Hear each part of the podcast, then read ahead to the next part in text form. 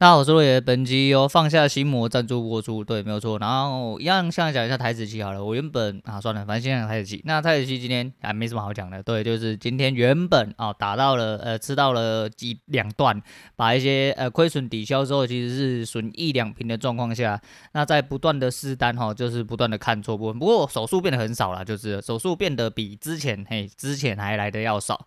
可是今天亏损整整是来到了接近一百点呐，就是包含手续费的部分。问所以说呃，就是后面洗的那一段，就是假突破又假跌破，所以有点哎、被洗到，那被洗到就是一两次，你就基本上就是整天的亏损的啦。所以说要怎么样去呃去保守起见吼，就是可能你的目标太广啦，我应该说我设的目标太广啦，想要试得更宽一点点，因为我脑袋会有一些声音，然后就觉得说，哎、是不是应该还没有满足之类的啊。那这可能也是因为我想要改善这一点状况了，我应该可能就是用算的啊，算到了，可能这一段吃到就好了啦。因为其实今天两段呃比较主要的大段的利润都是有吃到，那吃到部分就很明显的把其他小的亏损哦，小的亏损多累积起来的话，那就跟你的利润一样长啊。所以说这个东西是要改善的，所以说嗯之后再来说吧。那昨天有跟同学讨论一下，就是选择权的部分啊。那选择权的部分，其实我原本都不是很清楚，哎，真的一点都不清楚。我连呃怎么买怎么卖，我都觉得说好像怪怪的，就觉得说好像很单纯的东西，为什么摸起来感觉很奇怪？但昨天有入场了，那就是当就是跟同学讲一样，我们当买个乐透啦。那一部分是因为我有一些自己的看法。所以说我进去进场玩了一下啦，那就是等待开奖之后再跟大家解说了。那今天就是欠的要还啦，我就是要讲一下最近准备的一个话题哈，因为我原本想说今天也来闲聊好了啦，可是想说今天我开天窗开了一次，就这礼拜开天窗开了一次，再就是我今天是休假，我确定啊，我连手机都把它关成飞行模式，今天就是。那找一个时间，天时地利人和，哈，来好好的讲一下我要准备的东西啊。那这东西就不再卖关子啊。这个东西是我很早以前自己去看的一部片，叫《摆渡人》。那《摆渡人》应该大家都呃可能略有耳闻呐。当初这部片的评价我不太确定，但是我听到的都是觉得这一部片是雷居多，因为它呃内容。表面上来说的话，的确是一部瞎片，嘿，的确是一部瞎片。但是就跟我讲一样，呃，我看东西有我自己的一些想法跟立场啊，所以说哈，我就觉得说，呃，其实我觉得这部片其实不难看诶，就是除掉那些瞎的东西的话，这部片其实很好看，因为它是小说翻拍的啦。那我们就来一一啊一一来解说一下。我希望啊，我特别为了就是要细讲这部分，我还就是写了稿，而且。在看完的隔天之后，我又稍微再回去爬了一些重要片段，把稿子做完善啊。做完完善之后，就是想说好好的，哦，不是要念稿，因为我写稿才有办法讲出我应该要讲的东西呀、啊。希望在我这个状况下啊，不会超过一百集那个长度，然后因为一百集已经差一点点就要破四头了。可是，嗯，对，反正我们尽量哈，我们废话不多说，直接进入主题啦哈。那这一部片是张嘉佳导演哦，就是应该说张嘉张嘉佳挂导演啊，那王家卫监制，那王家卫其实也是挂。导演啊，那是由张嘉佳一部呃小说叫做《从你的全世界路过》啦的其中一篇章节哦，揭露出来的这个摆渡人，然后把它转拍成电影啊。那我还是想要知道说张嘉佳到底是何许人也啊？居然可以请到这个卡司啊？那不确定是因为张嘉佳的问题，还是王家卫问题，还是钱真的给的很多的问题啊？哈，那男主角是梁朝伟、金城武、陈奕迅啊，哈，那女主角是熊黛林跟杨颖啊，还有张荣荣。那我就觉得说靠这个卡。斯光男的就已经傻爆眼了，你知道吗？这个卡斯真的是坚强到靠北啊！尤其是你居然找了这么会演的人来，然后那嘉伟当然就不用说啊。不过就是这个东西就是主观见仁见智啊，因为很多人都觉得是瞎骗，为什么？因为他给了这么好的卡斯。却是演了一些很瞎的内容啊，那有一些人就会觉得说，干你叫我偶像来演这种白痴的片，他妈看得很赌然，我会觉得你这部片是雷片啊。但是还是一样啊，喜欢是主观的啦，雷不雷就是看人呐。但是我有我自己的看法啊，那我是觉得说齁。摆渡人这东西其实光是片名我就会蛮想要去看，因为我觉得啦，因为我自己的过往一些过程中，其实还蛮需要这个。再就是我当下的状况啊，那时候我记得应该是我刚离婚没多久啦，所以说我那时候我那时候很常一个人去看电影，因为。我还蛮喜欢这种感觉，就是虽然说有人陪也是很很不错，但是我会觉得说，有的时候因为我自己看电影有我自己的角度，所以说我的切入点会比较不一样。然后在看的时候，我会习惯，我习惯去就是融入融入那个剧情。所以说，其实我看片是一个很独立的个体啦。那就是如果只有我一个人去看的话，其实我有一种诶没有被打扰的感觉。就是不知道大家有没有看过夏洛克福尔摩斯啊？那是英国那一版的，对，然后就是 B C 演的那一个，然后 B C 演的那一个就很靠北，然后那有一次他在呃凶案现场的时候，他在现场，然后那个警探在旁边，然后他就要滚出去，然后说你吵到我，然后那警探说我没有讲任何一句话，他就说你的思考吵到我了，我有点类似这样子，我就觉得说我有点进入零度空间，然后我就一个人在思考的时候，我不喜欢旁边有人被干扰之类的，不过那是以前啊，而且那个时候就是西。呃，刚恢复单身嘛，然后心情比较沉重一点点，所以其实对我来说，我自己一个人出去的时候，算是一种放松的状态啊。再就是那个时间点差不多，因为我都看夜场嘛，因为小孩子睡觉，然后跟我爸有人在处理，我就出去偷个闲这样子啊，让自己好好的放松一下心情啊。对，所以说就是那个时候我也是处在一个比较放松的状态啊。那摆渡人这个其实是对我来说，我当时就是一个很需要被摆渡的人吼。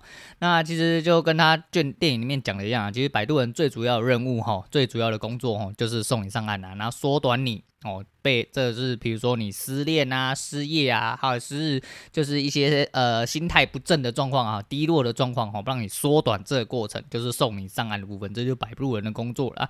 那基本上呢，他的摆渡人呢有四个，他说每一个哈失落的人都有四个阶段啊，叫做哎我来了，哎我累了，我好了，跟我走了啦。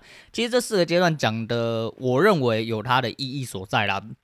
你只要在呃一些过程中，呃，即便你可能不是感情受伤，而是有一些其他的状况，在你人生低谷哦，或者是人生一些呃比较低落的状况，其实很多时候你都会经过这四个阶段。尤其是你当你要重新站起来的时候，那就代表你走了嘛，对。但是你前面那三个阶段，其实你也都经过了，因为很多呃人生很多事情啊，是你不可预期的啦。那这就是各位人生有趣的地方嘛。那我觉得说，真的是。取得还不错啦，因为我觉得光看这个名字对我来说，我就想看。再就是这个这个怎么讲，这卡司太变态了，然后我就不看不行了。因为也很久没有那个时候啦，也很久没有看到金城武，那现在应该是更少了。所以说，我就觉得说，诶、欸，蛮妙，我就进去看一下。反正一张电影票他妈两百多块，嗯，何乐而不为呢？对啊，那就是我们在里面就是呃，摆渡人酒吧哈，那个就是我们主角梁朝伟啊，还是沉默啊，那就是摆渡人酒吧，嗨，王牌摆渡人呐。对，基本上我会觉得说哈。这是这卡司真是没有问题啊！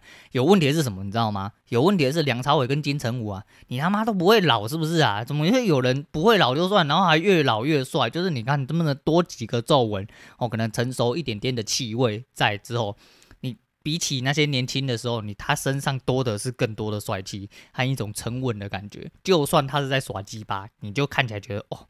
妈的，怎么长得这么帅？这样子，就是即便我是个男人，我都觉得好帅。对啊，那再来就是不用讲啊，那安卓拉宝贝，我们 Angelababy 的部分，基本上其实我一开始，呃，最最最一开始的时候，其实对这个人没有什么太大印象，也没有什么太大的喜好啦。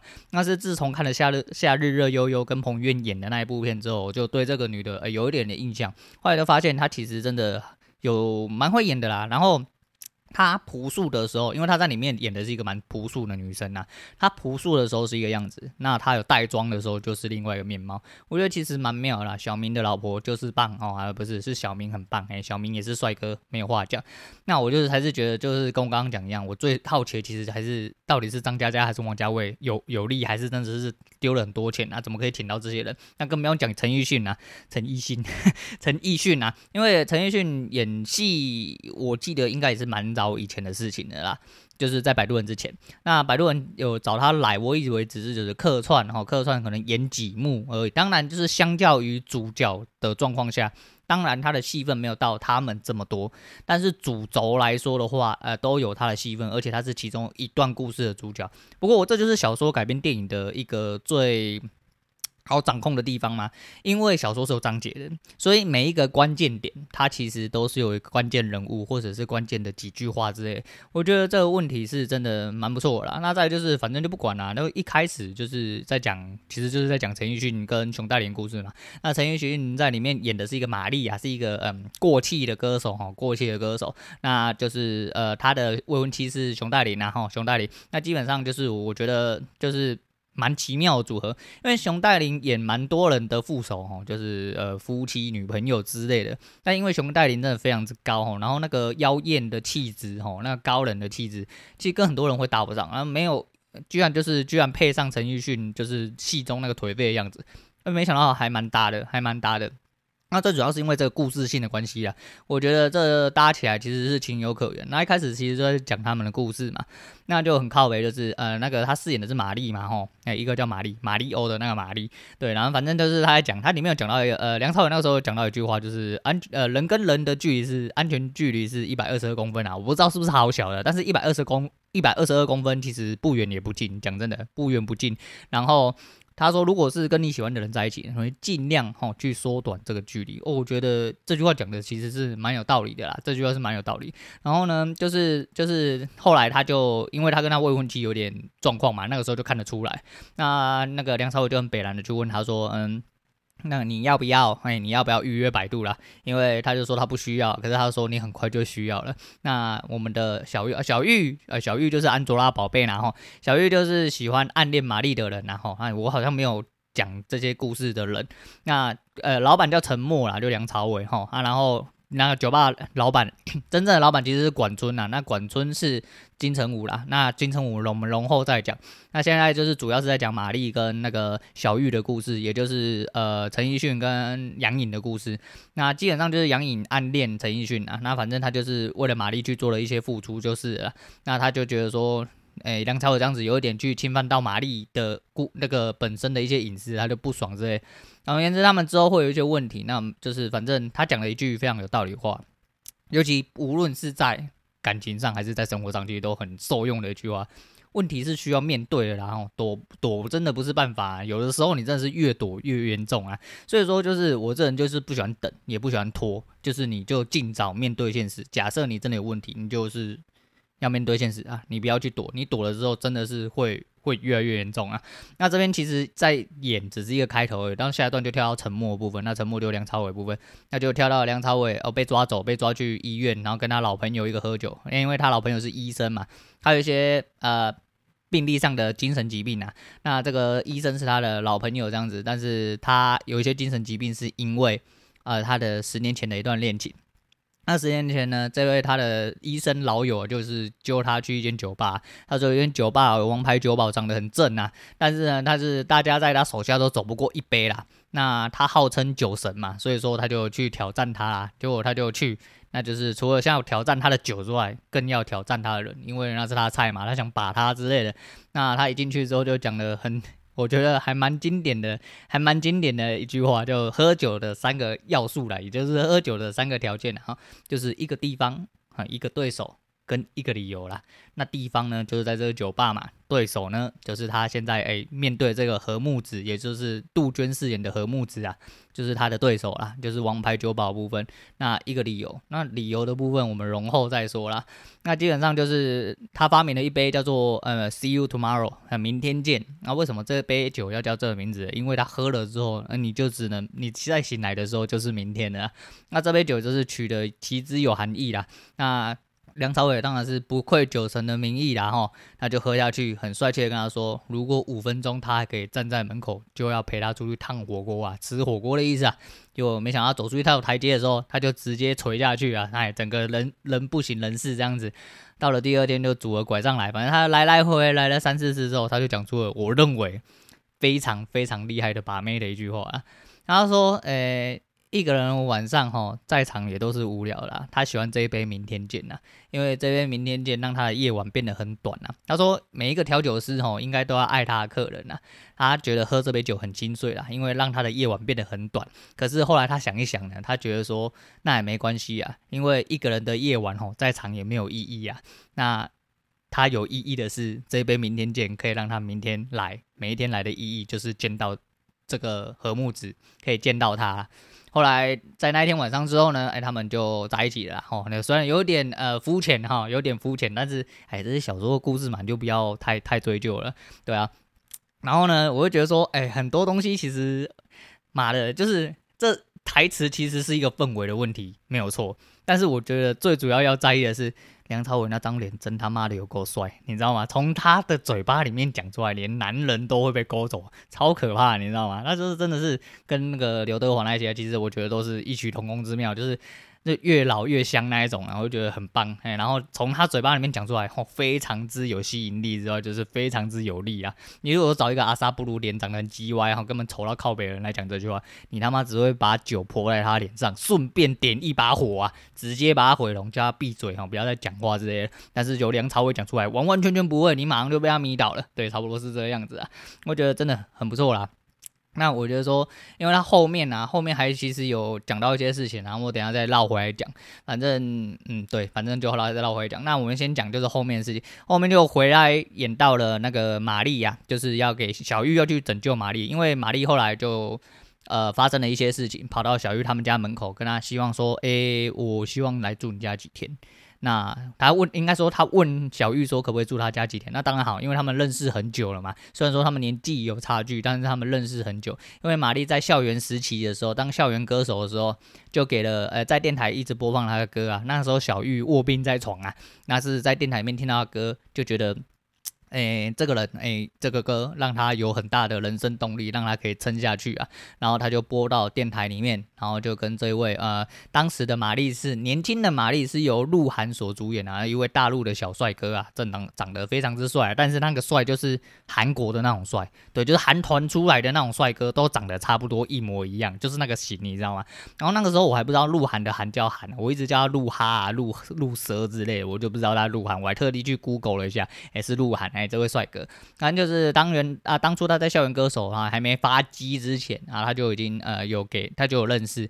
后来因为校园演唱会英语取消的部分啊，那小玉从医院偷跑出来就很失落。在他失落之余的时候，他就发现哎，其实哎玛丽没有忘记跟他的约定啊。后来为了他一个人在雨中哎雨中大开演唱会哦，满足了他。那两个人也因此熟识啊。那为什么他会跑来呃他们家里说呃他想要借住几天呢？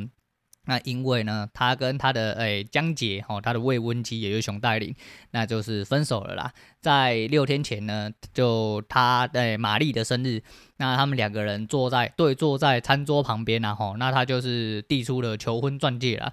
他说：“呃，我知道你很辛苦啦，等了我这么多年啦，这是我一直想要准备给你，但现在才有办法准备给你。”那我们江杰小姐呢，就很讲出了就是很偶像剧的巴拉话啦。她就讲说，呃，她等这颗啊，等这个表示，其实已经很多年了啦。他说你有你的音乐理想啦，我知道，但是就是我等了这么多年啦。他就是讲的，就是有点类似说我已经疲乏。后来她就开始算账，说房子一起买，车子一起买。那如果要车子的话，你就呃房子的话，他想要啦。那车子的话，如果你要的话，你必须要拿钱跟我买回去啦。那我们的玛丽哥呢？二话不说，直接掏出他的那个车钥匙来，嘿，车钥匙，嘿，然后放在桌上，然后也拿出了他的提款卡，说这是他所有的存款呐。那如果以后那个男人哦，哎，有对不起你或对你不好的地方啊，那至少你有个依靠啦，没有关系啊。他是男人，他赚钱哦比较容易，所以他不需要这些啦。那提款卡密码，他就讲出了一个呃时间点，然后说他那一天穿着蓝色连身裙呐、啊，所以说他就把那一天日期当做他的诶提款卡密码，讲得非常之感人，讲得非常之感人。那最主要就是，嗯、我觉得啦，他那个时候演的时候，演到这一段，其实我，诶，我坦白讲，其实我没有看过多少陈奕迅演的戏。但是我觉得陈奕迅演的那个表情，跟他的整个呃情绪跟氛围演得非常之到位。为什么呢？因为这种哀莫大于心死的状况，其实我也有。那我等下再讲。那我就讲说，他现在这个状况，他就是我觉得他演得非常漂亮啊。那这间其实形成了一个强烈的对比，哈，就是玛丽跟江姐的部分，就是你感情啊走到了最后一个地步啦。其实呃两个人的目的开始做偏差的时候，其实就是真的。你会因为就是这一份长久感情，你因为时间的剥削的关系哈，所以说你会去有一种强烈的对比。那因为江姐因为身处在另外一个就是势力的阶段哈，就是纸醉金迷的状况啦，他会觉得说哦，她想要钱，想要权，那他对于这份已经长久的感情在，就是玛丽也没有什么太大的出息，因为他接下来就不红了嘛，他出出道了，但是后来他就不红了。那他觉得他等了他太久，他没有办法给他他想要的那些东西，例如钱或权之类的，那就被这边就形成了一个对比啊，就是一个势利跟真爱的对比。那真爱就是玛丽嘛，那势利就是江姐啦。这么讲，你说公不公平？我觉得还蛮公平的，反正你去看这个片应该就知道。但是小说其实也演过很多，不要说小说了，偶像剧大部分也都是这样演啊，就是到了最后都会长成这副德性啊。如果说就是，毕竟一开始你可能是看上他的才华，可是后面他才华带来了一些财富之后，你可能就会走偏了啦。那我觉得这东西就回到了感情最初的起点吼，就是一种纯粹的状况。在玛丽身上，你感觉到她的无奈跟悲伤。和那种难过和死心的部分，那是因为因为他的呃感情的初衷，他还保留感情的初衷和那个纯粹，所以他才把他的生呃提款卡密码设立在当年他看到那个台下的他，台下的江姐那个的样子，他才永远都活在那个时间，因为他就是用真心在爱他。那江姐不是，江姐接下来就是看到了只有剩钱，所以说他把感情全部都抹灭，这就是强烈的对比啊。那。这种心死的部分哈，基本上我是自己也有点小小的小小的体验呐，因为我是过来人嘛，我是过来人，我必须坦白讲，就是讲一下当初一些呃比较惨的状况哈，比较比较惨，呃怎么讲，就是呃我的工作其实是有一点点复杂哈，反正就是算是。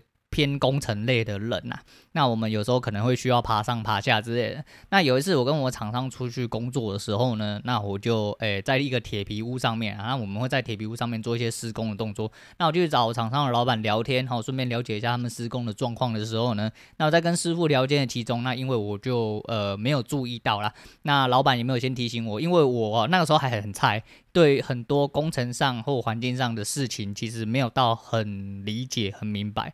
所以在铁皮屋上面，其实很多铁皮工厂为了省电，或者是其实都只有开早上的部分，在铁皮的部分会做所谓的采光罩或者叫遮光罩。那那个采光板的部分就是一个很薄，它跟铁皮不一样，它跟它是一个很薄的一个，我忘记是什么材质。总而言之，它是无法承受重量的。你如果踩在铁皮上面，它的确没有办法承受很重的重量，但是如果配合骨头，我们就称骨头跟骨架的部分，锁点的部分是有办法承受。但是你在中间，其实你有重量上去的时候，还是会有凹陷的状况。可是它至少可以承受住，至少在那一瞬间当下，你只要不要说真的重到靠北，突然有个很大的哎作用力下去，基本上都不会穿破铁皮。但是遮光板不是，遮光板只要人一踩上去就下去了。那那一个铁皮屋大概是四楼之高啦。我在跟厂商讲话的时候，好险啊，就是天时地利人和啊，哈，老天有有保佑啊，哈，可能看我太衰之类的啦，啊，不忍心让我摔下去啊，对，我摔下去，我踩到遮光板之后，我就人直接，呃，第一次有那种高空坠落感，而且是你完完全全没有预警的，因为我完完全全没有想到这件事情，我就整个人双脚悬空，直接从那个四楼高的地方整个穿下去，要到三楼的时候。我下意识的伸出了手，还好我踩在的是它遮光板是一个大概长方形的一个形状，我踩在角落，所以说我人掉下去的那一瞬间，我还有反应把手伸出来，我人是挂在三楼半的高空。就是三楼半接四楼，反正就是铁皮的那个位置，我摸着铁皮人卡在上面，但遮光板被我踩破，我下半身整个是裸露悬空的。然后三楼如果我没有被接住，三楼有一个平台，如果三楼我没有被接住，旁边其实很偏的地，就很近的地方，就是一个铁栏杆。我撞到铁栏杆之后，我就直接下去一楼。对，然后。这是一个算还蛮危险也蛮惊险的事情。那当时我还没有离婚，那当时是处在一个要离婚但是没有离婚的状况。那那个时候我跟我前妻就是回家的时候提到这件事情。那你知道人的心吼，就是两个人在一起，如果对方的心已经变了吼，很多事情就已经是无所谓的状况。那当我回家讲然后这个东西，不管我拿去跟谁讲，即便你是一个陌生人，你都会露出一个很惊讶表情，然后并且哦善意的简单的去询问说，哎，安娜你有没有怎么样？没有。我前妻完完全全没有任何表情，他只说，你怎么这么不小心？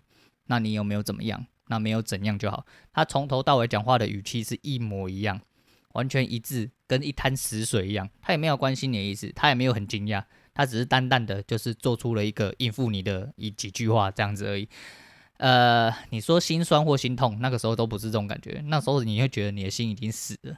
对，然后为什么我会这样讲呢？就是那一幕演出来的时候。对我来说，我就是在重温我掉下去的那一瞬间，就是你能感觉到那种心死的感觉，就是你走过了。这段路，你就会去知道说，哦，其实这个部分很难受，难受的地方在哪里，然后会在你心里面那个。但是就是这个就看人啦，有些人就会呃觉得说，呃，那因为以前这样子，然后就开始很难过这样。我是不会，但是你就会有所启发，不是应该说有所感触了，不能说有所启发，没什么好启发，就是一点击败状况而已啦，没什么好启发。但是就是你会有所感触了，因为毕竟你是也有过如此哦心死的状况，所以看到那一幕的时候，其实呃我会觉得说，哦，干。演的他妈真好啊，因为他有把那个感觉哦，整个演出来了。对啊，那再就讲到后来，就是他跑去小玉他们家，那小玉他们家那个也是另外一个点啊，他就说可不可以借住小玉他们家一几天呐？那他那个时候喝醉了，所以说他就跑进去，哎，被小玉扛进去之后呢，他就跑去了跟镜对镜子讲话啊，然后他讲那几句话也是让我觉得就是。哦妈的，你演的真的很好，你知道吗？因为他刚好是被戴绿帽嘛，哎，林北也是啊，所以说哦，那时候我就觉得哇塞，你这个演的太好了，就是都有到位，非常之好。哎，那个被戴绿帽那个悲伤感、那个无助哦、那个心酸感，全部都演出来。然后他就对着镜子讲了一些考碎自己，哎，嘲笑自己的话，然后，然后他就说，哎，绿帽子哦，呃，你好笑吗？哎，你哭啊，你哭，然后他就开始哭，这样子，我觉得哦。就是演得很传神呐，就是这除了就是台，就是就跟我讲一样，除了台词设计的部分之外，就是你整体环境跟你的情绪表达部分，必须要到非常到位，就不是你只是假装哦，你好像很悲伤，然后你的脸有一点点抽动，就是。我觉得陈奕迅在这个部分就是有表达出那个氛围哦，他的情绪有非常非常到位在那个位置表现出来，所以这一段戏我真的是非常印象之深刻。而且百度其实当初我看过，那个前阵子就上礼拜，我就是说我外出取材嘛，哈，哎，没有外出取材，就老大直播之后，我就取材，因为他一部片两个小时啊，然后我女人很想睡觉，我很怕她看到一半就是觉得很吓片，她要去睡觉，那也没关系，因为我就是铁了心，我就我不确定我什么时候突然想到这件事情，我就一直很想要讲这部片呢，所以说我就想说我好好把它看完，看完之后隔一天还隔两天，我就还特地去写稿，就是为了这件事情啊。但是这一点就是，如果你是有走过诸如此类的事情，哦，哀莫大于心死的事情，你就会对他这讲幕，就是他跟江杰分手那个画面，跟他刚到小玉家考碎自己的画面，你就会非常非常印象深刻。你觉得说，哦，这个人表达的真好，真的就是陈奕迅，就是。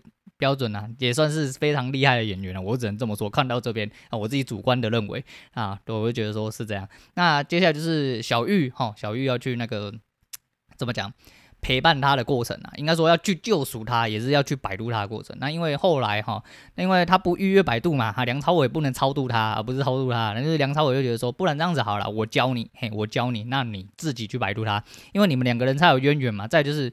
你去摆渡他同时，也是也是在摆渡你自己。为什么呢？因为小玉喜欢他嘛。但是实际上他已经有江杰这个未婚妻，虽然说哦已经出了一些呃毛病，有一些状况之类的。不过在这个状况下，就是当你让他释放的时候，你当他获救的时候，其实某种程度上你也获救了。无论这个结果是好是坏。都让你到了终点呐，那这是很多人，尤其是年轻人的感情，其实很多的时候都会去接触到的一个呃转折点。但但这个转折点，有些人就是走不过去啦。可是当你到岸的时候，你就会理解说，到了呃为什么这段过程中。你会发生这些事情，那你到岸了，就代表你放下了。你放下了，你就会知道，哎，这些过程其实都有它一些呃基本的意义所在啊。我只能这么说。对，这是比较偏感情面的方面啊。对，那其实他呃，他们两个人也是大概认识了大概接近十年的部分了。反正小玉后来就是去想要塑造哈，塑造出以前以前的那些状况啦。可是他就是。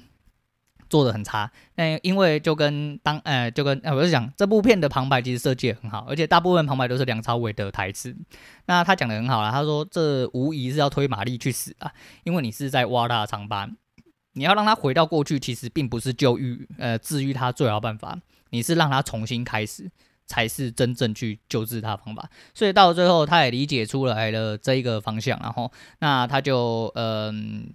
去筹备了一些啊演唱会的部分，就是玛丽哈复出的演唱会，就在他们酒吧街里面举办呐、那就是找了很多人哈来听他的演唱会。那时候就是来了一个很漂亮的秀，这样子啊，我觉得做的蛮漂亮，因为应该说很有感觉，就是聚集在一起的感觉。那我就觉得说，这部分其实是那些塑造的氛围，其实是一些非常非常重要的关节点。那过了这场诶、欸、关键的复出演唱会之后呢，其实就是对他来说有一些很大帮助啊。那小玉在讲这个的时候，我必须插播一件事情。小玉在讲这些的时候，也是用类似电台，然后用 Podcast 的部分，他就用了一个 Air 的部分，然后加了一支麦克风，跟大家讲说，哎，玛丽有演唱，哎，复出演唱会，哎，就在酒吧街之类的。然后呢，其实当初。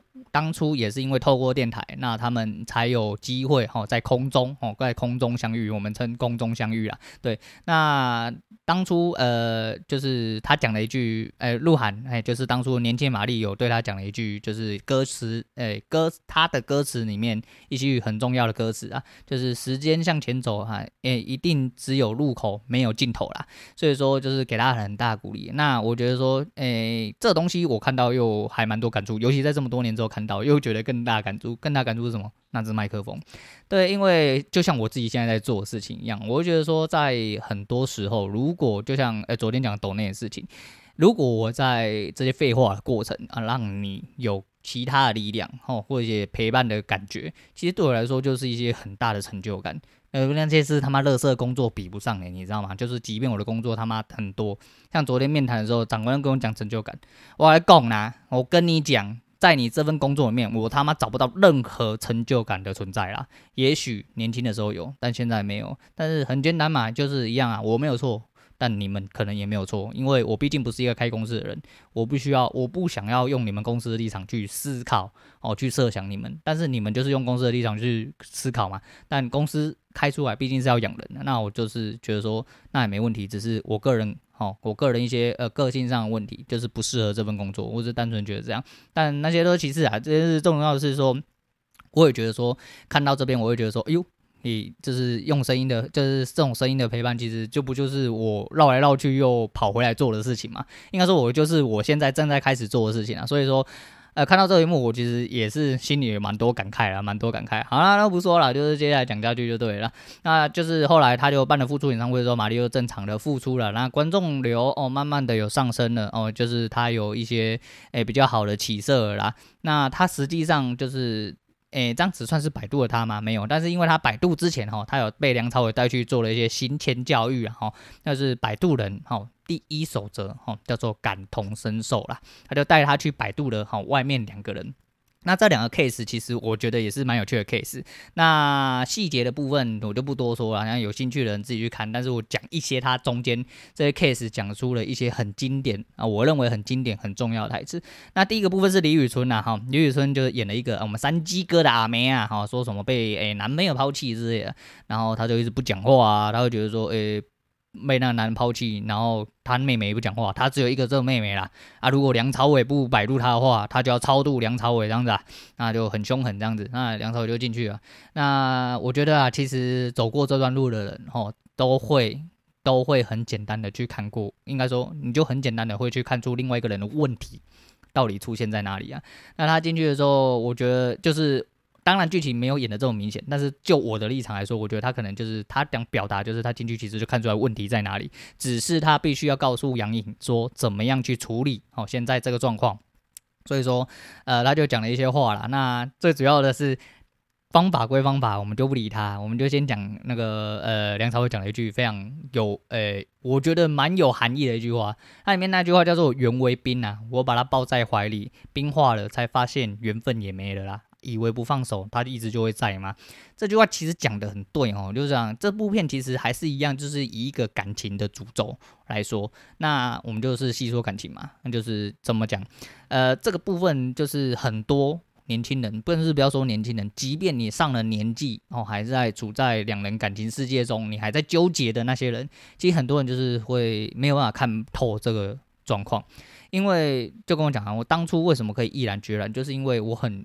豁然开朗的去看这件事情，我觉得时间到了啦，就是该结束了。但很多人就是觉得时间还没有到，他就是一直觉得说他放不下，怎么样怎么样之类的。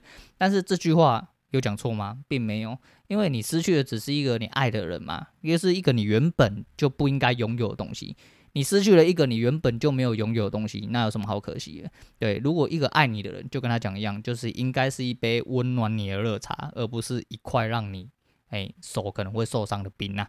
所以说，其实这东西，我觉得呃讲的很有道理啊。那所以说李宇春那一段，我觉得有一点点东西在，但是细的东西还是一样啊，就是你可能看的时候你会觉得很无聊，就我只能这么讲。我这边还是要提醒啊，看了之后可能会觉得很无聊，但是我讲看的每一样东西对我来说，呃，跟其他人看法可能是稍微比较不一样，可能就是我这人比较奇怪，哎，比较神经病一点，对，就是这边脑子胡思乱想一大堆。好，那我们讲 case 二，case 二呢是一位小姐，然后哎，一位小姐，啊，胖胖的，好像哎，我女人后来看完之后就说，就是一个谁谁谁谁谁，就一个唱大陆歌，然后唱一个很北蓝大陆歌歌的一位。女歌手啦啊，我不认识她，但是我觉得她脸就是很眼熟，就是大陆好像很常出现这个人之类的。那不管，那就是这位小姐呢，她的老公跑走了啦哈，那她就关在那个礼车上面啊，就是婚礼的那个礼车上面，她就觉得，诶、她一定会再回来，她一定会会再回来，她她会再回来娶我之类的，她就是没有看开啊，不然反正白痴都知道逃婚了啦，但是就是她不想要面对事实，那她怎么办？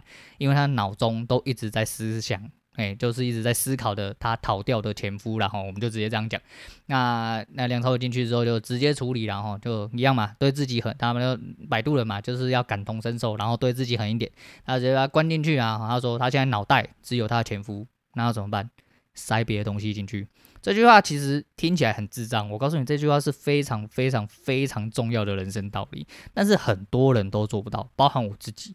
我一直很想要呃学会这个方法，但是我学不会。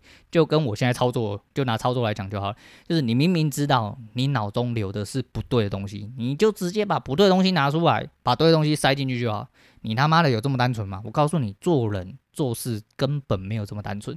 但这一个人生哲理是非常受用，只要你学会了这个方法，很多事情都可以迎刃而解。其实一点都没有这么困难。可是。人就是会卡在这一关，那不过也蛮漂亮。他塞入的东西是什么？是饥饿感，没有错。人在面对最现实、最基本的需求的时候，你才会出现你的本性。你会发现很多事情都是身外之物，就跟你面对死亡的时候一样。当你人生已经到了尽头，当你快要活不下去的时候，你就会知道什么东西才是最重要的。就如同他饿了四十八小时之后，他当然只会想要吃，也会去想到他。真正爱的人，真正关心的人，就跟梁朝伟讲的一样，他其实就是说，失去不爱你的人有什么好可惜的？至少你还可以再去爱人嘛，对不对？那是这没什么哈，就是所以说讲是讲的很容易，但是在情关中哈，不论是在情关中，或者是说在人生的关卡中，很多事情你走不出来，其实就是因为你卡在里面，你必须得要有一个其他的方向，或者是更大的刺激去排解掉你的问题，才有办法让你去走出那个人生阶段。差不多是这个意思。其实我觉得就是在哲理上的部分，虽然说就是小说的情节啦，就是小说就是这样啦，就是可以很漂亮去铺陈和铺排一些就是呃一些关节部分。我觉得就是这边做的非常之漂亮啊，对。而且很多时候基本上放不下，就是因为你不甘心啊，就失去不爱你的，到底有什么好可惜的？对啊，反正这东西就是大家要去思考一下。那。其实可以应用在很多层面上面，其实根本不不一定限定说在感情上面，其实很多事情都是这样啦。反正我觉得，嗯，对。然后我们来讲一下那个玛丽演唱会。玛丽演唱会其实是一个重新的开始哈。他说你要帮玛丽找回来，并不是当初那一年那个年轻的玛丽，而是帮他找回观众，帮他找回唱歌的理由。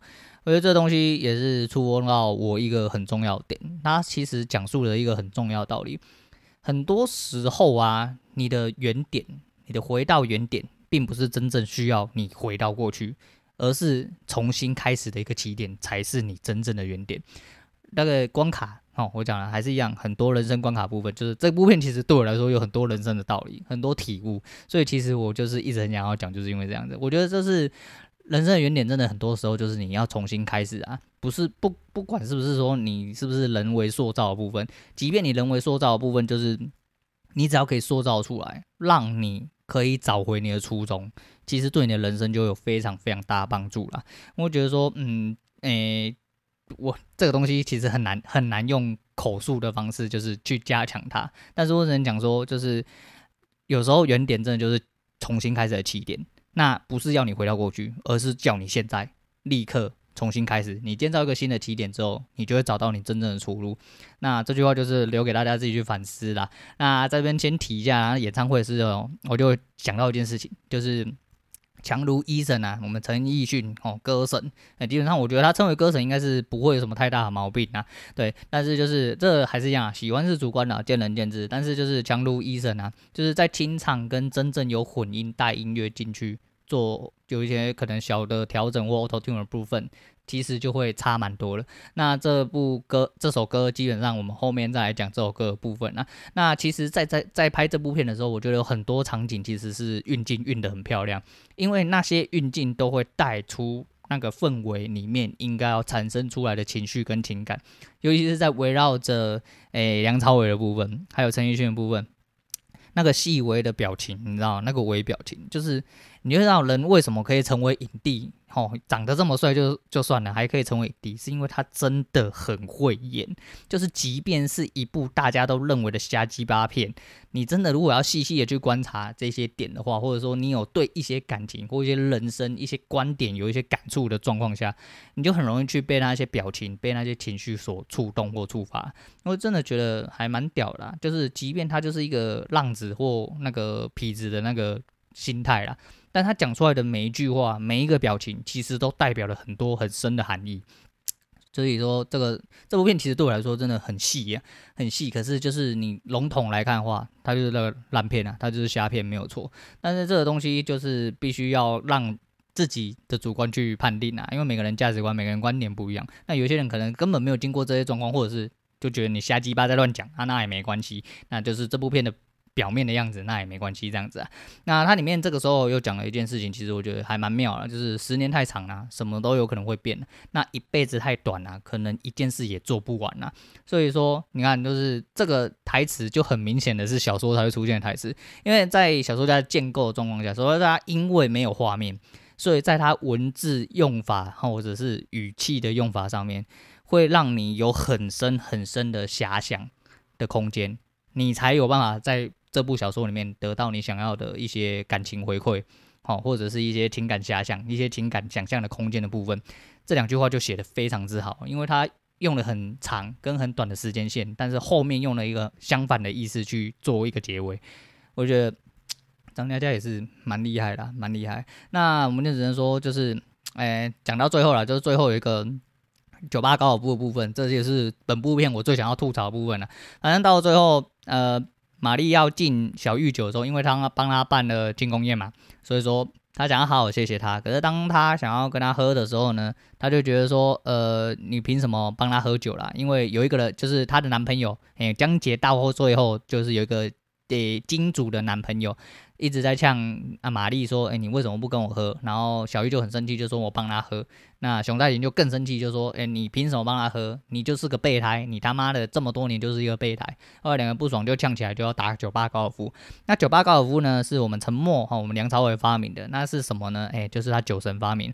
总共九个酒吧，那九个酒吧有九种喝法，那就是喝完之后就要去下一栋，就是去下一个酒吧，一路喝到第九关这样子。那中间穿插了一些客串的人啊，那先不要论这酒吧高尔夫的真实性啊，那基本上应该是没有什么真实性啊。我相信世界上没有几个人吼，就是你。即便天生酒量再好的部分，你这样喝他妈的没有喝到第三栋、第四栋就酒精中毒的话，我真的觉得你的身体要去检查一下。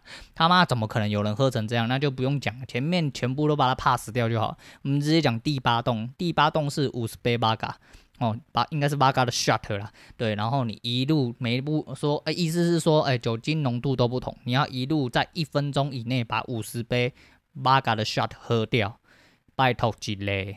拜托姐，真的有人可以做到这件事情？真的是我孤陋寡闻吗？就第一个是喝喝八嘎的 shot，一口一口喝进去，然后还要在一分钟内喝啊！酒生 忍不住讲台语，就算你真的有办法喝成这样子的话，干嘛七八成也会酒精中毒啊？就是你可能当下不会倒，可能很快就会倒，倒了之后就可能要去洗胃之类啊，这是很可怕的一件事情呢、那他中间小玉也讲了一句话，就是梁少我问他说：“你真的这么想赢吗？”他说：“我没有想赢啊。”我只是不想输啊，其实想赢跟不想输，呃，乍听之下是一样东西，但实际上很细的维来说的话，它其实是不一样东西，那就是心态出发点的问题啊。那这个东西应该很多人知道，不过我觉得就是还蛮有趣的，也是跟大家讲讲看啊。那最后第八栋那个部分叫做魔鬼台阶啊，那魔鬼台阶叫摧毁之野路啊，我就讲了五十杯 v 嘎嘿 v 嘎 shot。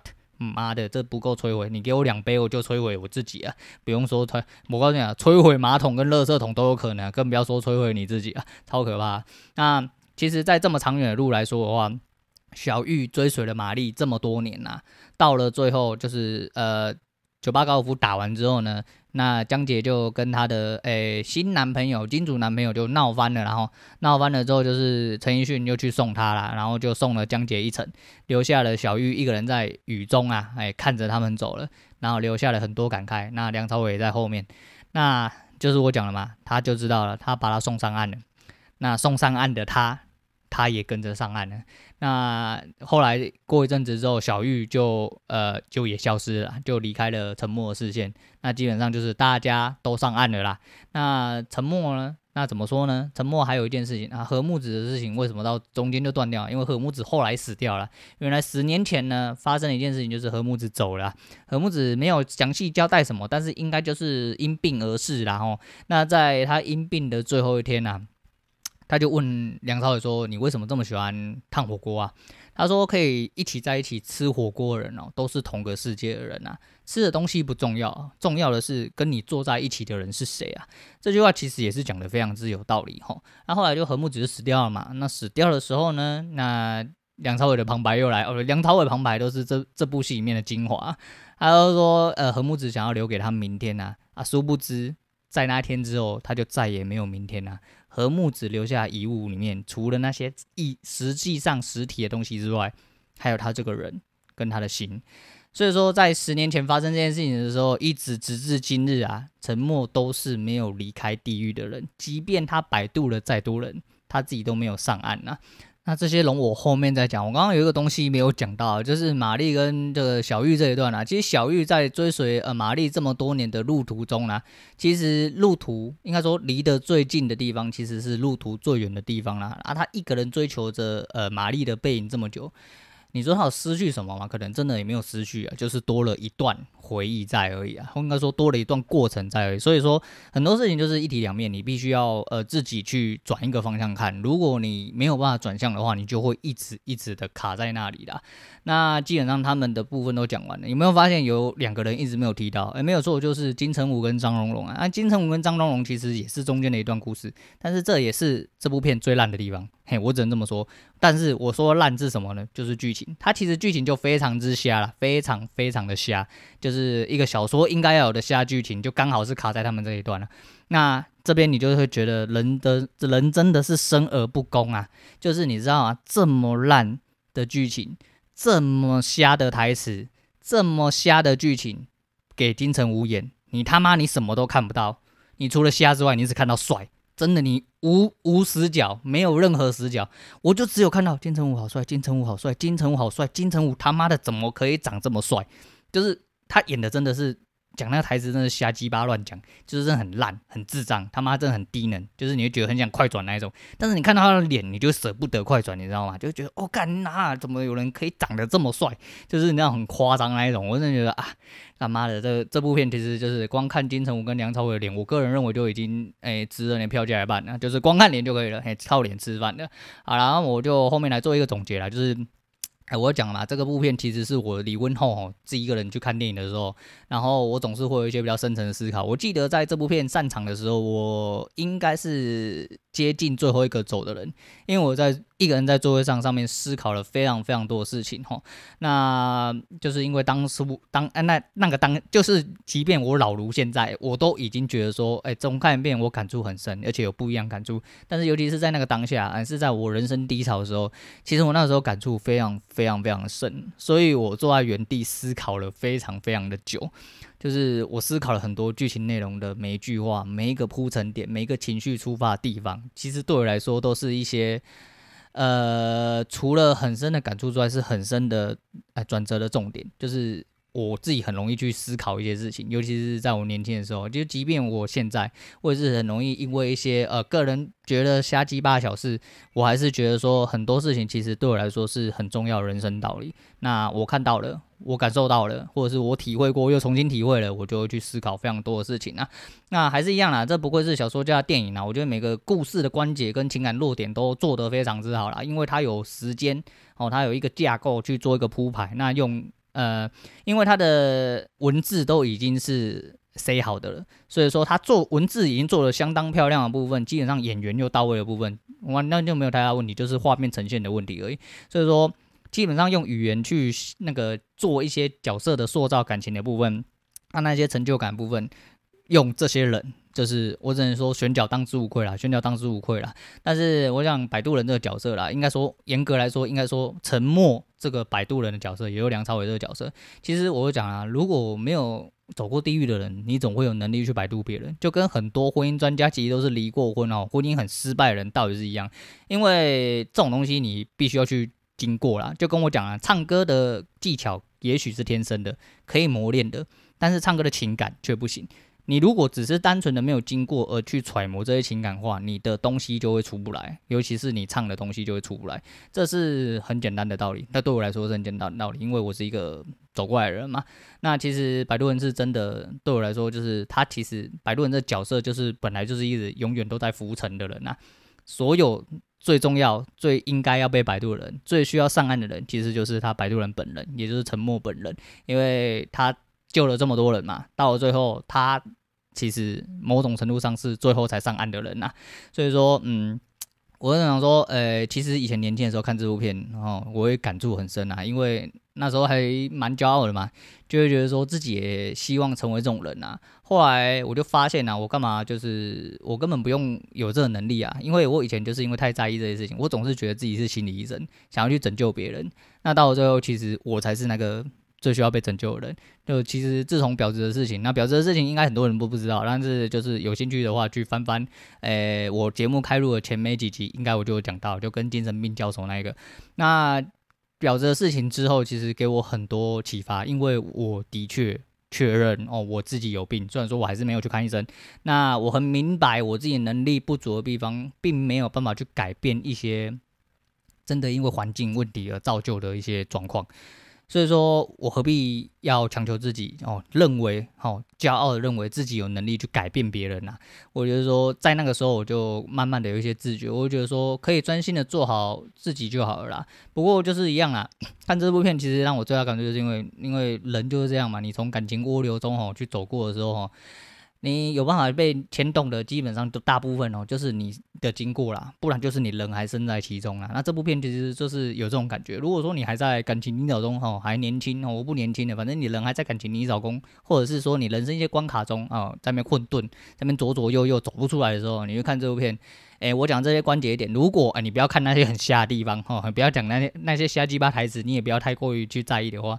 你就看这些感情的细微点的时候，你会呃会去触动你很多不一样的情绪开关。那其实也是这部片蛮有趣的地方啊，也是我觉得这部片很适合呃一些情感比较丰富啊，有一些情感细节比较在意、比较 care 的人去看的部分啊。对啊。那你说烂吗？我是觉得还好啦。那你说好看吗？这是就见仁见智啊。你就说感情部分，就是细微的操作的部分，我觉得做的很好，我觉得蛮好看。但是你说它整体来说，就真的是一部虾片啊。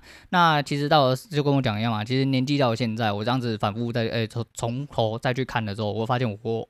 获得了更多不一样的东西，也有更多不一样看法，又或者说有一些以前年轻的看法，获得在啊、呃、年纪上来之后，有更深的体悟之后，有一些更深的印证啊。那在这边讲还是一样啦，就是看完这部片，我觉得就是解答部分啊，我会觉得说，嗯，这个东西还是一样啊，喜欢是主观的，这就见仁见智啊。那有兴趣的人就去爬一下啦。那很多人哦，其实并不是需要答案啊。而是对岸啊，因为答案真的一点都不重要啊，重要的是你到底是上岸了没啦。那最后我们讲一下这首歌的主轴，其实就是一首歌啦，就是唐汉霄，嘿，唐汉霄先生的那个让我留在你身边啊。啊，那其实，在最一开始的时候，我根本不晓得有唐汉霄这个人。哦，那我跟我这我压根就觉得这首歌就是呃陈奕迅为了这个电影写的歌啦，然后那时候想说奇怪为什么一直没上，就到现在时至今日啊，哎，陈奕迅的版本还是没有上啊，还是一样是唐汉霄他本人版本，不过今天在这边。推荐给大家是陈奕迅的《让我留在你身边》呐，对，那有这这首歌其实是主轴啦，但不过我们汉霄兄啊不好意思啊，但是奕迅把它唱红了，可是你人还是没有红啊，那我也是没有办法。那这首歌还有一个值得一提的部分是，就是它里面的歌词的部分，就是最渺小的我有大大的梦，我相信各位的应该也要朝着这个方向前进啊，就是无论你觉得说你自己是多么微不足道啊，你应该都有一个比较大的梦想啦。那的确啊，人生是没有尽头的啊，只有入口。所以说，继续走下去，往你的方向走下去，应该理论上就会到达你梦想啦。对啊，然后今天差不多讲到这样，我看林林总总应该是讲的非常之久啊，我等下不知道剪到什么时候啊。但是就是真的很想要跟大家分享这部片的一些细节的部分，讲的可能。跟以前比起来不怎么样，因为我是有点边看稿，然后边做一些思考，然后画出来的。讲的也许有点 K K 的哈，有一点点那个，但是我讲说一些情感细节的部分，是这部片真的很适合、很值得去看的一些部分呐。那就是我觉得还不错啊，有一些呃情感上的问题哦，走过一些情感上的问题，想要来呃被一些情绪牵动的话，我觉得这部片的一些细节是值得你看看的啦。那下片的部分你就呃直接忽略过它就好了，就是大家是成年人嘛，你要知道你要自己会抓重点。啊，这不是，这不需要我教你吧？是不是？好啦，那就先这样啦。我喉咙有点干，嗯，没意外的话，应该就是下礼拜见啦。应该不会补录今个这个礼拜开通装那一集啊。那下个礼拜再跟大家闲聊喽。好啦，今天先讲到这样，我是洛伟，我们下次见。